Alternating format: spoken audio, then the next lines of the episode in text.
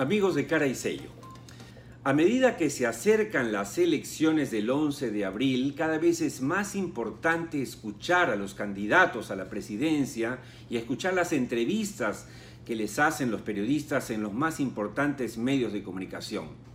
En este contexto resulta preocupante escuchar el nivel de las preguntas que se están haciendo. Les voy a dar algunos ejemplos para que me sigan y vean si estoy exagerando o no. Estamos escuchando, por ejemplo, con candidatos a la presidencia favoritos preguntas como esta. Señor candidato, su correligionario dice que usted es un incompetente, incapaz de llegar a la presidencia. ¿Qué le respondería? ¿Qué podemos escuchar como respuesta y qué puede importar esa respuesta? Nada, es, una cosa absolutamente intrascendente. Otra pregunta. ¿Por qué dice usted que arderá Troya si el Jurado Nacional de Elecciones no le da la razón? ¿Qué importa? ¿Qué, frase intrascendente? Estamos buscando qué cosa? El titular fácil, pero nada de profundidad importante. Otra pregunta. Señor ah, candidato, ¿por qué da usted entrevistas junto a su esposa? ¿Y qué importa si da entrevistas junto a su esposa, su hijo, su, su hermano, sus parientes? ¿Cuál es la trascendencia de esa pregunta?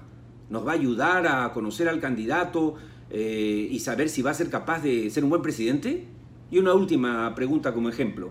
Señor candidato, ¿está usted seguro de que tiene un equipo capaz de gobernar? Yo me pregunto, ¿ese periodista cree, qué cree? ¿Que el candidato va a decir, no, no, mi equipo es, no es capaz, mi equipo no creo que pueda asumir la presidencia conmigo, eh, tengo malos elementos a mi alrededor? Por favor. Mario Vargas Llosa hablaba en el libro La civilización del espectáculo em, de este eh, esta, digamos, decaimiento, ¿no es cierto?, del periodismo y esta inclinación además a la farándula. Pero ya esto es el colmo, por favor. Ahora, si queremos em, no solamente ser críticos, sino constructivos, aquí tenemos algunos ejemplos de preguntas que podríamos hacer a cualquiera de los candidatos. Por ejemplo, señor candidato, Usted está proponiendo repartir bonos de solidaridad para enfrentar la pandemia todos los meses. ¿Nos puede decir de dónde sacaría ese dinero teniendo en cuenta que las arcas fiscales no solo no se han mantenido en el mismo nivel, sino que los ingresos por tributos han caído en un 20% el año pasado? Otra pregunta. Señor candidato, Usted está proponiendo entusiastamente crear una línea aérea de bandera con el dinero de todos los peruanos en plena pandemia. ¿Sabía usted que las empresas aéreas del mundo están quebrando? ¿Cuál es el sustento técnico de su propuesta? Otra pregunta. Señor candidato o señora candidata, usted está proponiendo entusiastamente el cambio de la constitución como la panacea, como la solución a todos los problemas del Perú. Pero usted sabe que si usted llega a la presidencia solo tendrá 10 a 15 parlamentarios como máximo de los 130 del próximo Congreso y por lo tanto ni siquiera nos puede asegurar que sus proyectos de ley van a ser aprobados, menos aún la constitución que usted sueña, ¿o no? Y una última pregunta. Apunten colegas, por favor. En todos los países donde se han aplicado el control de precios, como Venezuela por ejemplo, los estados han quebrado y lo que ha traído el control de precios es desabastecimiento e hiperinflación.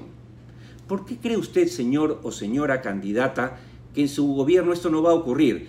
Y por último, ¿sabe usted que el gobierno de Alan García, el primer gobierno, aplicó las políticas que usted quiere aplicar el 2021?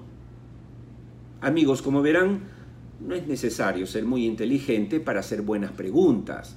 La gente sabe lo que quiere conocer de parte de sus candidatos. Lo único que tienen que hacer los periodistas es hacer su trabajo, porque que yo sepa no trabajan gratis, les pagan y se dedican solo a eso.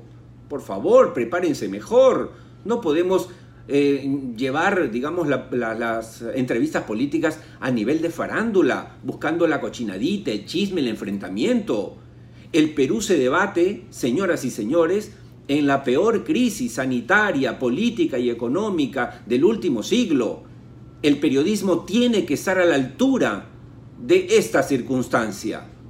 Por lo tanto, hagamos bien nuestro trabajo o dediquémonos a otra cosa. Salvo, mejor opinión.